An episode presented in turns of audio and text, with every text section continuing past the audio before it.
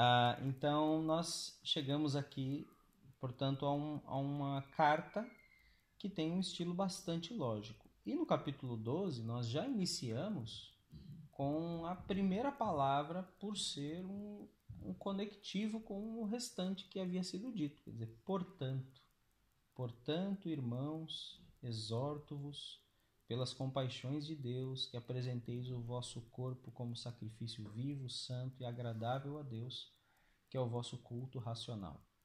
E não vos amoldeis ao esquema deste mundo, mas sede transformados pela renovação da vossa mente, para que experimenteis qual seja a boa, agradável e perfeita vontade de Deus porque pela graça que me foi dada, digo a cada um dentre vós que não pense de si mesmo mais do que convém, mas que pense de si com equilíbrio, conforme a medida da fé que Deus repartiu a cada um. Pois assim como em um corpo temos muitos membros, e todos os membros não têm a mesma função, assim também nós, embora muitos, somos um só corpo em Cristo e individualmente membros uns dos outros de modo que temos diferentes dons segundo a graça que nos foi dada. Se é profecia, que seja de acordo com o padrão da fé. Se é serviço, que seja usado no serviço. Se é ensino, que seja exercido no ensino. Ou quem encoraja, use o dom para isso. O que contribui, faça-o com generosidade. Quem lidera, com zelo. O que usa de misericórdia, com alegria. Então vamos comentar um pouco esses versos, que o Senhor possa abrir os nossos ouvidos, ter misericórdia aí de mim também, na partilha da, da mensagem que está por trás destes oito, oito versículos aqui. Então essa é uma carta do apóstolo Paulo, em que nós entramos na sessão, finalmente, uma sessão mais prática da sua carta. É muito comum quando lemos as cartas de Paulo especificamente, ele colocar um grupo de capítulos em que primeiro ele fala o que foi que Deus fez por nós primeiro. E só então ele passa a dizer o que é que nós fazemos a partir do que Deus fez por nós. Isso é muito didático, muito interessante. Quando lemos Efésios, por exemplo, são seis capítulos. Nós temos lá três capítulos em que Paulo apresenta o que é que Deus fez por nós em Cristo nesta obra em que ele enviou Jesus, é, a sua morte, a sua ressurreição, o significado da redenção, o que isso implica para a nossa vida, não só do ponto de vista ético, moral, mas na verdade algo que está antes de todo tipo de dever, todo tipo de resposta nossa. Quem é Deus, o que ele sente ou o que ele fez por, pela humanidade e então, ao nos alcançar, há uma resposta que nós damos. Então, Paulo faz isso em Efésios, faz isso em Colossenses, por exemplo, três capítulos, depois ele inicia com a parte prática, e aqui não é diferente. Aqui ele faz 11 capítulos em que ele apresenta o Evangelho. E tudo isso já traz para nós uma pista é, do que é a, a vida e a caminhada com Deus, a vida e a caminhada com Jesus ela é muito mais do que alguma coisa que eu preciso fazer, mas a vida cristã é uma resposta. Tá? Tem um pastor que eu gosto de ouvir, chamado Guilherme de Carvalho, que ele diz que a vida cristã é gratidão. A vida cristã é gratidão. Ela implica em eu simplesmente reconhecer tudo o que Jesus fez por mim, o que a Trindade trabalhou para minha redenção e então eu agradeço. A minha, a minha vida é uma resposta de gratidão constante. Né? O Deus que ah, desde a eternidade nos amou, nos criou, sabia que nós iríamos cair, ainda assim ah, trouxe-nos a oferta do seu Filho para, através da cruz, do sacrifício, promover redenção a cada um de nós fazendo com que o jeito com que vivíamos, que era um jeito desumano, porque Deus cria o homem e o homem decide viver de maneira desumana, quando deixa de adorá-lo, quando deixa de obedecê-lo, se torna desumano, ele vai se tornando bicho. Então, como é que Deus reverte isso em Cristo? E em Cristo nós nos tornamos de novo seres humanos, como nós fomos criados para ser. Né? Então, Paulo apresenta isso em Romanos todo. Ele começa lá com o tema principal, que é a justiça de Deus, que se revela no Evangelho, de fé em fé. Ou seja, como é que se alcança justiça nesse mundo? Não é por, por méritos próprios, não é por religiosidade, não é por nada disso, mas é através da fé. E, portanto, o padrão com que Deus trabalha desde o Antigo Testamento não é a lei de Moisés, mas é Abraão que veio antes e Abraão creu primeiro. Então, pela sua fé, Deus levou em conta a fé e pôs isso como justiça. E depois ele fala de Davi, que Davi também teve pecados perdoados. Ele vai colocar Adão e Cristo um comparado ao outro, a mostrar que nós estávamos em Adão, e depois passamos para Cristo por meio da fé, não por meio de obras, de religião, por prática de mandamentos, não é isso, é impossível. Nós ficamos em Adão, mas a fé nos transpõe de Adão para Cristo, a fé na obra de Jesus. Então ele aborda o poder do Espírito Santo na vida daquele que crê em Jesus para gerar essa nova humanidade de dentro para fora, uma vida de resposta, de gratidão, de louvor. E depois do 9 ao 11, ele lida com uma espécie de um parêntese na carta, que é como é que fica a situação dos judeus e dos gentios nessa história, porque até então uh, o Antigo Testamento e toda a, a, história da salvação ela é gerada dentro de um povo, o povo de Israel. Onde é que o povo de Israel fica nisso? Já que eles rejeitaram Jesus e crucificaram Jesus. Portanto, Paulo responde a todas essas questões dos 9 ao 11. E ele termina numa explosão de adoração e louvor, que é os versos 33 a 36 que nós falamos na semana passada. Então, ao final da explanação do evangelho, que é todos nós ah, somos pecadores e incapazes, portanto, de sermos salvos por nossas obras, por nossa religião, por nossa moral. Deus oferece Jesus Cristo para ser o nosso redentor e por meio dele, da fé nele, sermos justificados, recebemos o Espírito Santo. Depois de tudo isso e de explicar a dinâmica entre judeus e gentios, todos aqueles que não são judeus, Paulo explode nessa adoração aqui. Ó profundidade da riqueza, da sabedoria, do conhecimento de Deus. Capítulo 11, versos 33 até o 36. Aí ele vai terminar aí no 36, 11 e 36. Porque todas as coisas são dele, por ele, para ele, a ele seja a glória eternamente. Amém. Quer dizer, é depois de explanar tudo isso e basicamente cair de joelhos em adoração, em reconhecimento da sabedoria de Deus, da misericórdia de Deus, de que ele endurece quem quer, tem misericórdia de quem quer, é que ele chega aqui e diz um portanto. Então a resposta agora é, é o que ah, fica sob nossas mãos. Né? A resposta de vida que devemos ter. Então, portanto, irmãos, exorto-vos né? encorajo-vos pelas compaixões de Deus que apresenteis o vosso corpo como sacrifício vivo, santo e agradável a Deus, que é o vosso culto racional. Então, o que que este versículo está a falar? Basicamente, é uma restauração do culto. Que culto? Não o culto de uma igreja, não o serviço de uma igreja que vais aos domingos e, portanto, aqui nós temos as regras de como deve ser o serviço ou o culto do domingo numa igreja, mas é a restauração do culto como estilo de vida. Porque o que foi a denúncia de Paulo no início de Romanos? Quando vamos ao capítulo 1, o verso de número 18, Paulo apresenta qual é o grande problema do ser humano. Qual é o problema do ser humano?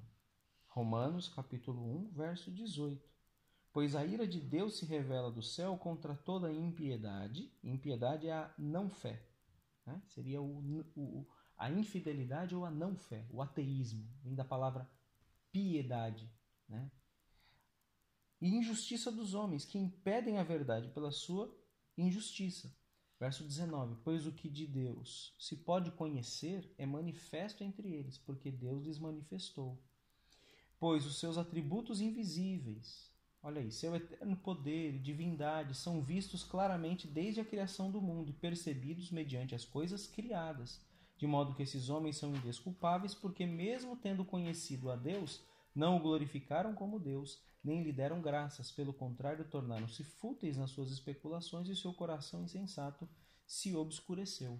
Então, qual foi o, o sintoma grave que o apóstolo Paulo identificou num diagnóstico de toda a humanidade? É que a humanidade conheceu a Deus pelas coisas criadas, ou seja, ela viu o sol, ela viu o céu, o vento, as aves, as árvores, ela viu tudo isso e ela não adorou a Deus e nem deu graças a Deus. Então, qual é o problema do ser humano? É uma questão de culto. Ele apartou-se de Deus, deixou a adoração a Deus e fez de si mesmo um Deus. Fez de si mesmo o próprio Deus. É? Então, com isso, nós criamos e fabricamos os nossos ídolos que podem ser de pedra, de madeira, de barro, de ouro, seja o que for, e cultuarmos essas imagens, ou pode ser o dinheiro, pode ser a minha forma de enxergar a vida, pode ser um, um amor, um romance. Ou seja, nós não damos graças a Deus, não glorificamos a Deus, sendo que toda a criação está a proclamar para nós quem Ele é, mas quando o homem então afasta-se da adoração a Deus, ele faz um outro culto para si mesmo. Agora, depois de explanar todo o evangelho, Paulo volta a esse tema, no capítulo 12, para dizer: então, pessoal, agora que vocês já sabem o que é o evangelho e que vocês viram que eu me dobrei de joelhos para glorificar a Deus, porque tudo é para Ele, tudo é para a glória dele, pelas compaixões de Deus, apresentem-se a si mesmos com um culto racional. É? Então, ou seja, restaurem o culto, restaurem o estilo de vida que é para Deus, que é para honrar a Deus, que é para glorificar a Deus, que é para reconhecer que tudo é para Ele e que, portanto, nós somos apenas uma resposta. Tudo vem dele. E aí ele usa aqui a expressão pelas compaixões de Deus. Quer dizer, o que é que sustenta a nossa vida? São as compaixões de Deus. Se nós formos ao capítulo de número 11, voltarmos um bocadinho aí, ó, e percebermos ah, o que é que diz no verso de número 30 a 32? Olha só. Veja que compaixões, misericórdia são palavras sinônimas. Ele diz aí: Pois assim como antigamente fostes desobedientes a Deus, mas agora alcançastes o que? Misericórdia. Em razão da desobediência deles, ele dizia aí aos gentios e falava da desobediência dos judeus. Assim também estes, os judeus, agora se tornaram desobedientes, para também alcançar o que? Misericórdia. Em razão da misericórdia que vos foi demonstrada em Jesus Cristo. É? Ou seja, a salvação não é uma questão de etnia, de ser judeu, de guardar a lei de Moisés, o sábado, as comidas judaicas, não é uma coisa disso, mas é de Deus usar misericórdia com todos. E verso 32, porque Deus colocou todos, quem são os todos? Os judeus e os gentios, debaixo da desobediência, esse é o diagnóstico divino, a fim de usar de misericórdia para com todos. Portanto, a vida cristã é gratidão pela misericórdia de Deus que nos alcança. Nós estamos aqui em nações diferentes já hoje, aqui nessa sala mesmo. Não é? Temos aqui brasileiros, portugueses, é, mexicanos. e a, qual é a diferença que há entre nós? Nenhuma, aos olhos de Deus. Se estivesse um judeu, nenhuma, da mesma forma. Né? Eles foram privilegiados por receberem as promessas, terem os patriarcas, as alianças, tudo isso, mas tudo aquilo servia para conduzir a Cristo. O fim da lei era Cristo, para que todos pudessem receber misericórdia. Então, dessa forma, nós somos fruto da graça, da misericórdia de Deus. E, portanto, é com base nessas misericórdias, nessas compaixões de Deus, que Paulo diz assim: então, apresentem o corpo de vocês como um sacrifício vivo. Então, a linguagem aqui é uma linguagem de culto, é uma linguagem litúrgica, é uma linguagem dos cultos do Antigo Testamento. Como é que se faziam os cultos do Antigo Testamento? Eles apresentavam um animal como um sacrifício de gratidão, havia vários tipos de sacrifícios, e geralmente o culto judaico começava com um sacrifício pelo pecado. Não se, não se chegava diante de Deus sem reparar o pecado primeiro. Então eu oferecia primeiro um animal para reparar o pecado, o sangue inocente daquele animal no meu lugar, que era uma maneira de apontar para o que Jesus faria na cruz um dia. Então eu apresentava a oferta pelo pecado, pecados não intencionais, para depois eu oferecia é, é, grãos, cereais, outros tipos de animais que eram em louvor, em gratidão. Paulo usa esta linguagem para dizer agora que o Evangelho restaura quem nós somos e a nossa identidade, nós podemos nos apresentar como este culto. É? Ou seja, Deus habita em nós. Deus não habita no templo, no tabernáculo de Israel, no templo de Jerusalém, não habita na sinagoga, ele não habita na igreja evangélica, na igreja católica, ele habita em nós. Então nós somos agora o templo e podemos oferecer a nós mesmos como uma forma do culto acontecer todos os dias, diariamente, e isso se tornar um estilo de vida como resposta à grandeza do Evangelho. Né? Então, isso é absolutamente transformador. Não é? Ele fala para apresentarmos o nosso corpo. Por que o nosso corpo? É? Ele havia dito já no capítulo 6 que nós deveríamos apresentar os nossos corpos não como instrumentos ao pecado, mas como instrumentos de justiça. É? é claro que aqui, corpo é, é uma ideia muito abrangente. Quando pensamos em corpo, muitas vezes a nossa mentalidade ela se limita às percepções, por exemplo, da sexualidade. Mas, por exemplo, como é que nós fazemos as coisas se tornarem concretas na vida? Pelo corpo. Nós não somos um, um bocado de almas e fantasmas aí a perambular por Viana e por pelo Minho, não é? A fazer as nossas. Como é que nós trabalhamos? Teve o tempo que eu trabalhei lá em Cerveira a fazer volantes de carro na ZF. Então, como é que os volantes saíam? Não era minha alma que fazia. Eu precisava pegar com as minhas mãos, não era pegar lá na pistola, lacar a máquina. Ou seja, o nosso corpo dá concretude para a coisa. É pelo corpo que eu faço as coisas acontecer.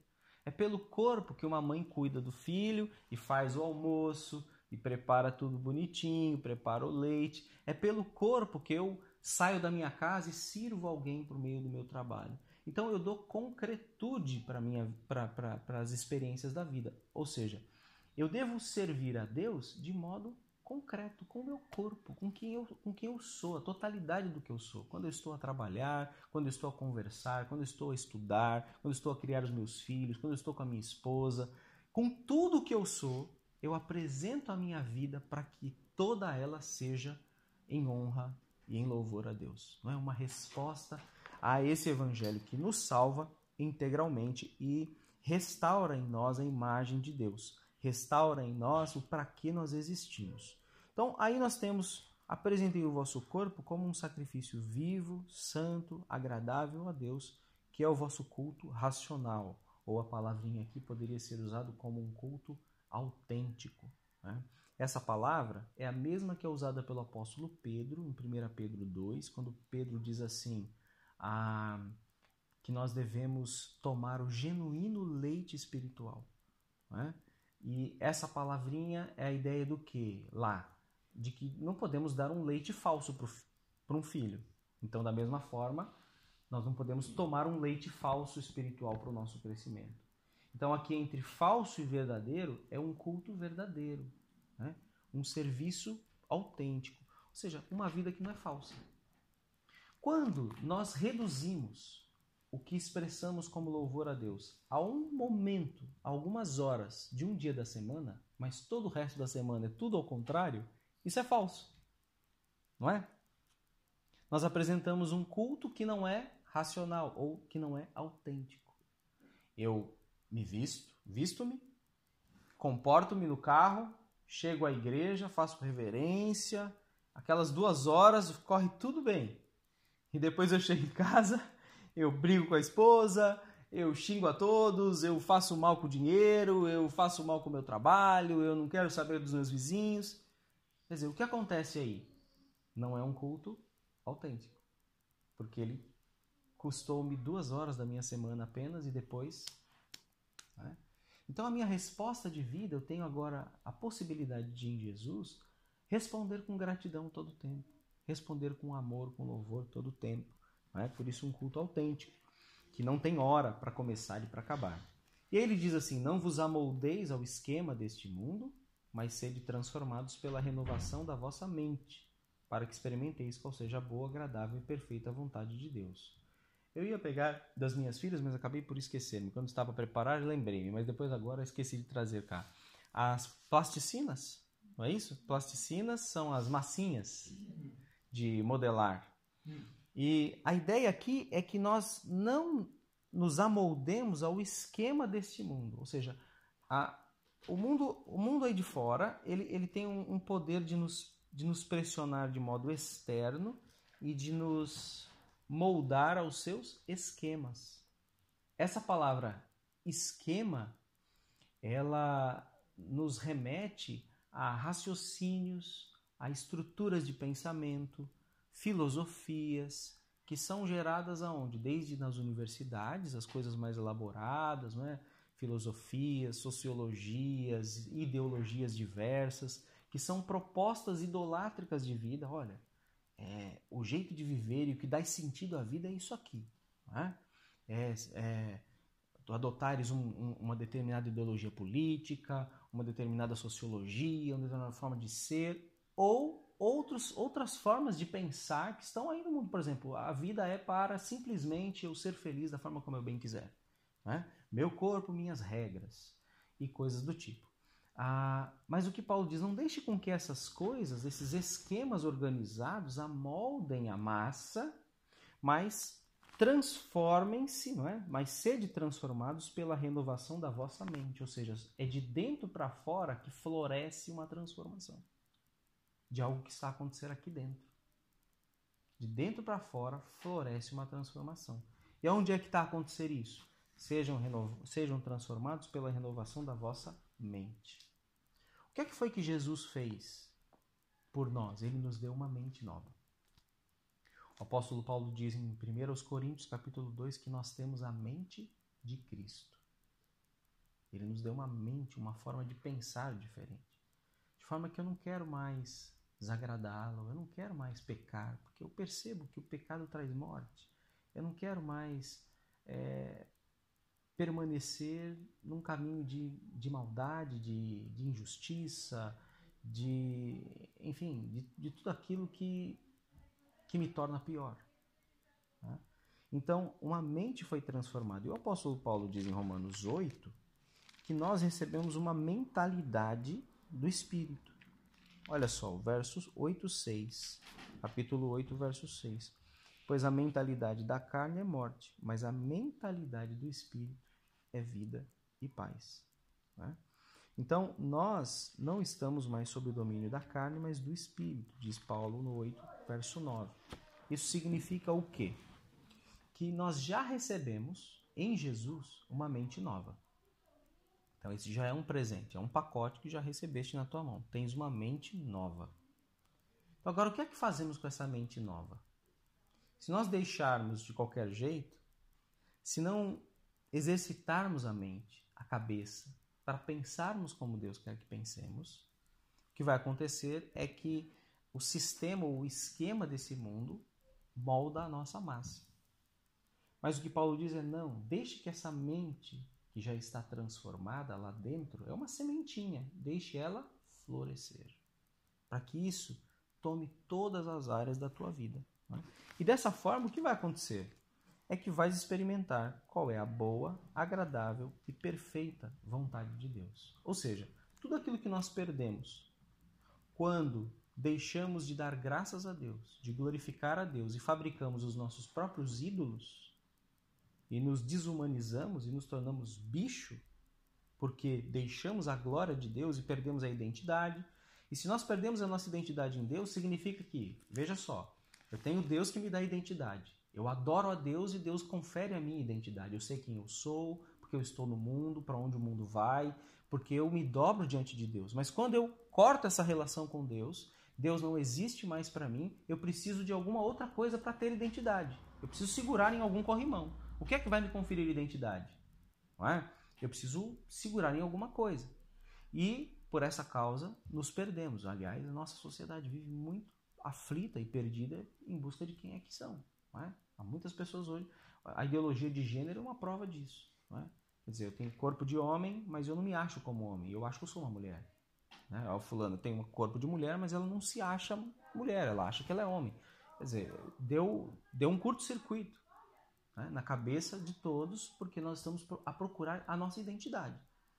Mas quando o Evangelho restaura a nossa identidade, nós damos glória a Deus, isso passa a nos transformar em todas as áreas. Eu experimento a boa, perfeita, agradável vontade de Deus.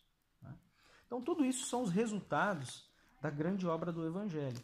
E ele termina aí, dos versos 3 a 8, basicamente fazendo uma menção desta identidade nova que é dada em Jesus Cristo. Olha só o que diz o verso 3. Porque pela graça que me foi dada, digo a cada um dentre vós que não pense de si mesmo mais do que convém, mas que pense de si com equilíbrio, conforme a medida da fé que Deus repartiu a cada um.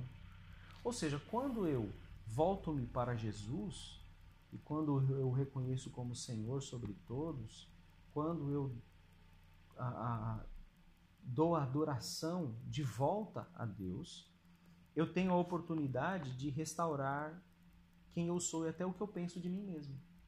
Ele diz: não pense cada um sobre si mesmo além do que convém, porque agora nós podemos pensar com os pés no chão.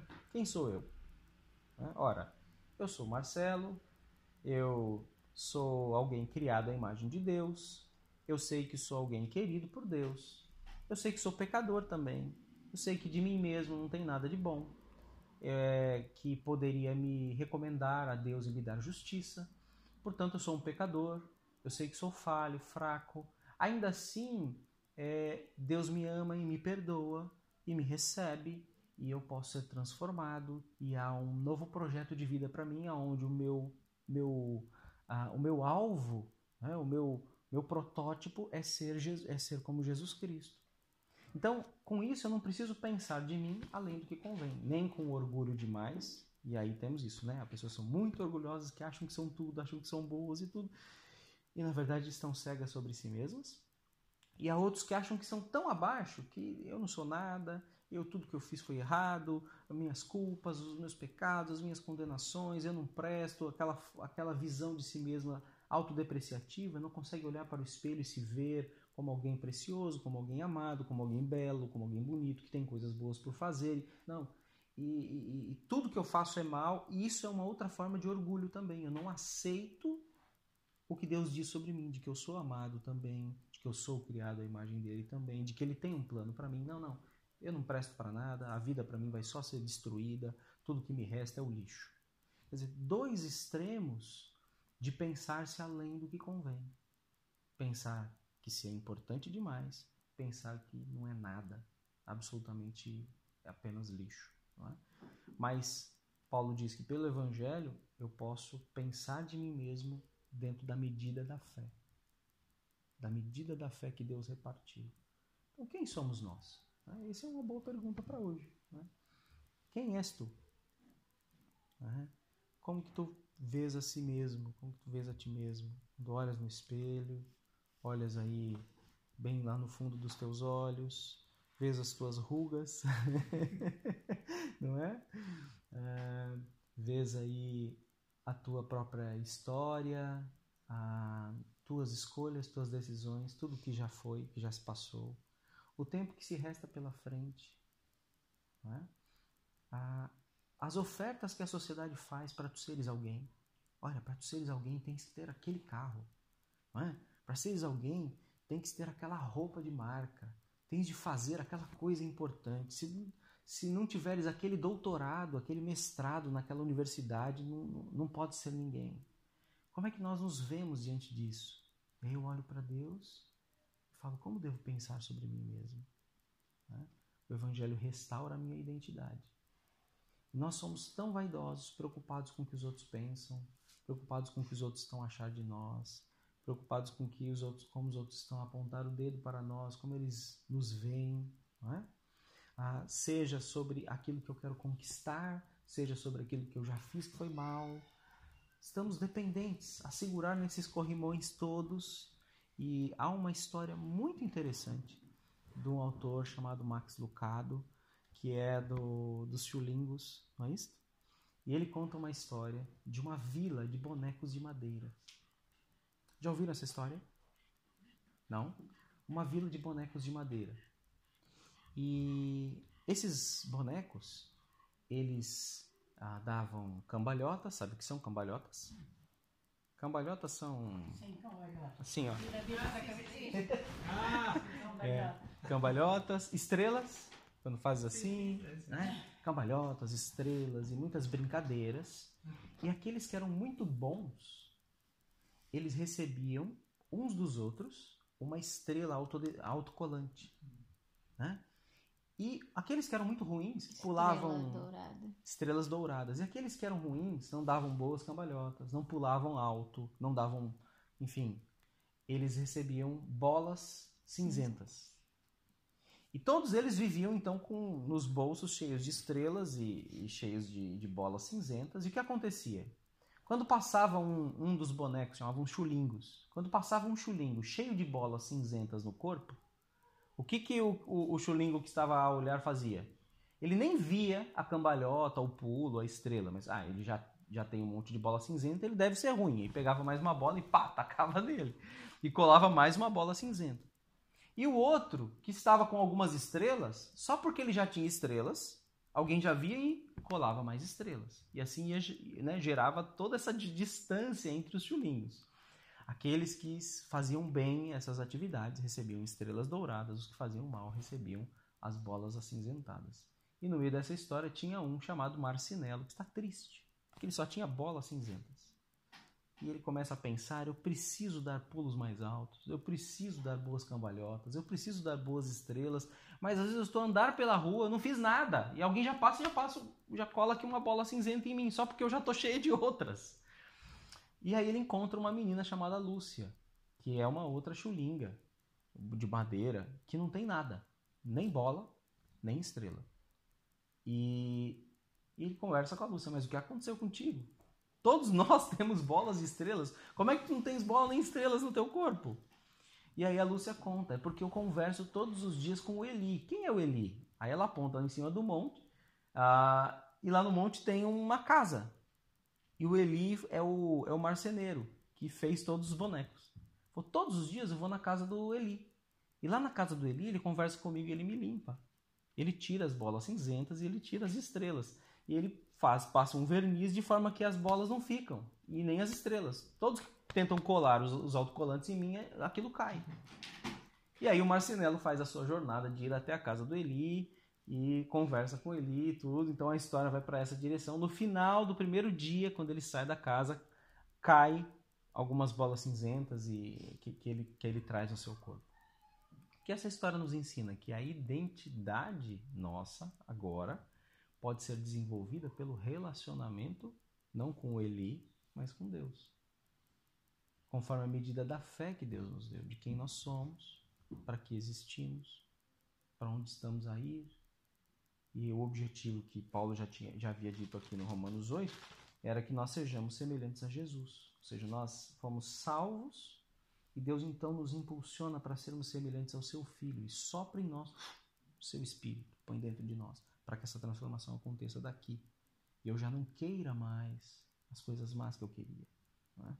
Então, essa é a beleza do Evangelho. E por isso, ele passa a dizer aqui, nos versos seguintes, que somos diferentes e que, portanto, ninguém se ache mais. Nem o judeu se ache mais porque ele é judeu, nem o gentil se ache mais porque Deus o alcançou com a sua misericórdia e, portanto, ele agora está na mesma posição de filho, mas que Deus distribuiu as pessoas no seu povo de modo diferente, deu dons diferentes, capacidades diferentes. Então, um sabe cozinhar, é? o outro sabe comer. A pessoa não é? Um sabe cozinhar, outro sabe comer. Um sabe ensinar, outro sabe servir. né? Um sabe aconselhar, um sabe encorajar. Outro é, recebe dons de curar, de, de ter conhecimentos e discernimentos espirituais muito finos, muito preciosos. não é? A uns é dado os dons de administração, gerir as coisas. Então, Paulo diz que todas essas coisas nós devemos nos perceber, nos entender. Pera, quem sou eu? O que, que Deus deu para mim? Quais são meus dons? E eu viver em função desses dons que recebi, com a medida dessa fé, sem me achar muito, sem me achar além do que convém. Então, todos nós somos valiosos.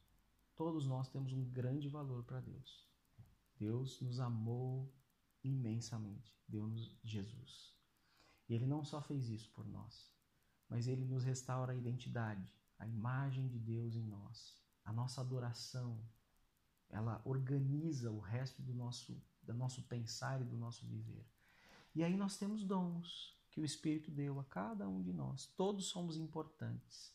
Não há ninguém mais importante que outro. É? Mesmo um sacerdote. Né? Hoje nós temos isso. Quer dizer, dois mil anos depois da vinda de Jesus, dessas histórias, né? a religião ela se estruturou. E temos os sacerdotes e os leigos. Mas a visão bíblica de Deus é que todos estão no mesmo lugar. Né? Há dons diferentes, mas todos têm o mesmo valor, a mesma importância. Então, sobre a identidade ainda, eu termino falando isso. Quer dizer, quem és tu? O que foi que Deus deu-te nas mãos, no coração, para fazer para Ele? É? Para pintar um quadro nessa vida enquanto andas por aí, enquanto trabalhas, enquanto conversas. Tua vida pode ser uma obra de arte, pode ser uma pintura, com os dons que tens. Com aquilo de melhor que fazes, é um dom que Deus te deu para que possas honrar ao Senhor. E especialmente existem os, os talentos naturais, aí podemos separar em duas: os talentos naturais e os dons espirituais que recebemos no, num compromisso com Jesus, que são para servirmos uns aos outros. E aí, lavar os pés, né? servir, abençoar uns aos outros. Então, guarde isso contigo. Né? Tu és importante, tens um valor muito especial, muito, muito precioso para Deus. A tua identidade está nele. Podes ver-te a partir dessa medida da fé e com os dons que recebeste. Com isso, a nossa resposta continua a ser o quê? Voltamos no início, é gratidão. Né? É gratidão. Há algo no mundo para fazeres. Até o último respiro da vida, há algo que podes honrar a Deus com o que tu tens nas mãos, com o que tu és. É? Há tantas pessoas necessitadas. Na escala do sofrimento, há sempre alguém que sofre mais do que a gente, alguém que sofre menos do que nós. Sempre podemos fazer alguma coisa por alguém e sempre alguém que pode fazer alguma coisa por nós. Né? Então, que Deus os, os use né, com o que tu tens nas mãos, que a vossa identidade esteja firme, segura.